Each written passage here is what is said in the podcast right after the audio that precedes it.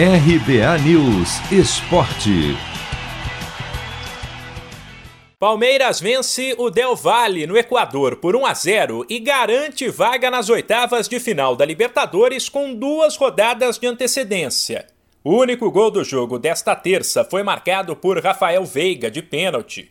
Durante toda a partida, chamou a atenção a postura mais defensiva do Palmeiras, que manteve cinco jogadores atrás, trouxe o adversário para cima dele em alguns momentos, mas quase sempre de maneira protegida e buscou sair nos contra-ataques.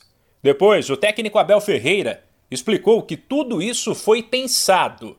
A ideia era evitar que os atletas precisassem correr muito e, com isso, sentissem os efeitos da altitude.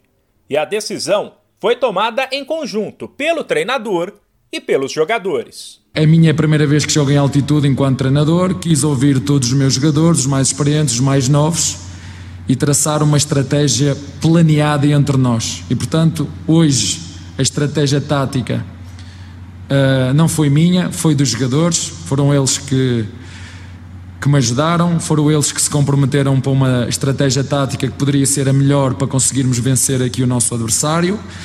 E portanto, quero, quero dizer que tenho a certeza absoluta que muitos dos jogadores que eu hoje treino no futuro poderão ser grandes treinadores, porque hum, hoje Vimos aqui uma equipa que hum, teve a arte e o engenho de saber bem defender. Agora o Palmeiras é o único brasileiro com 100% de aproveitamento na Libertadores.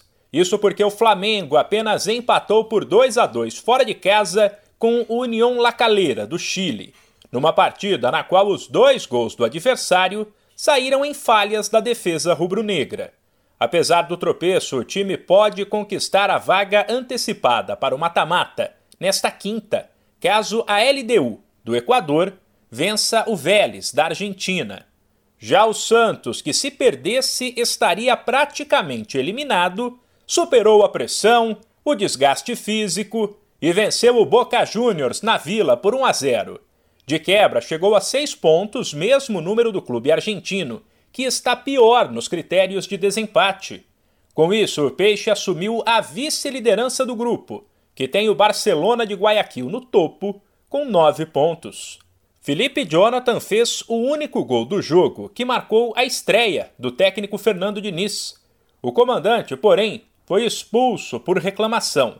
Mas, assim como os jogadores, recebeu elogios do auxiliar Marcelo Fernandes que foi quem conversou com a imprensa. Nesse clube tem profissionais que, que realmente trabalham, esses jogadores são de, de extrema valia, todos aqui no clube trabalham em prol do Santos e nós tínhamos certeza que essa, que essa, que essa maré fosse virar.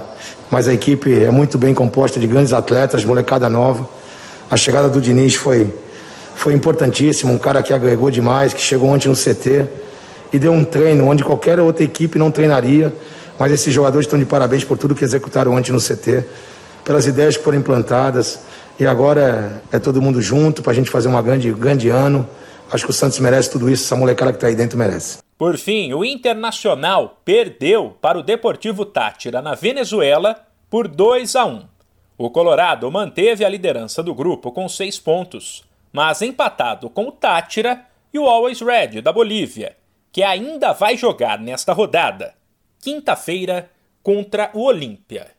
Se você quer começar a investir de um jeito fácil e sem riscos, faça uma poupança no Sicredi. As pequenas economias do seu dia a dia vão se transformar na segurança do presente e do futuro. Separe um valor todos os meses e invista em você. Poupe com o Sicredi, pois gente que coopera cresce. De São Paulo, Humberto Ferretti.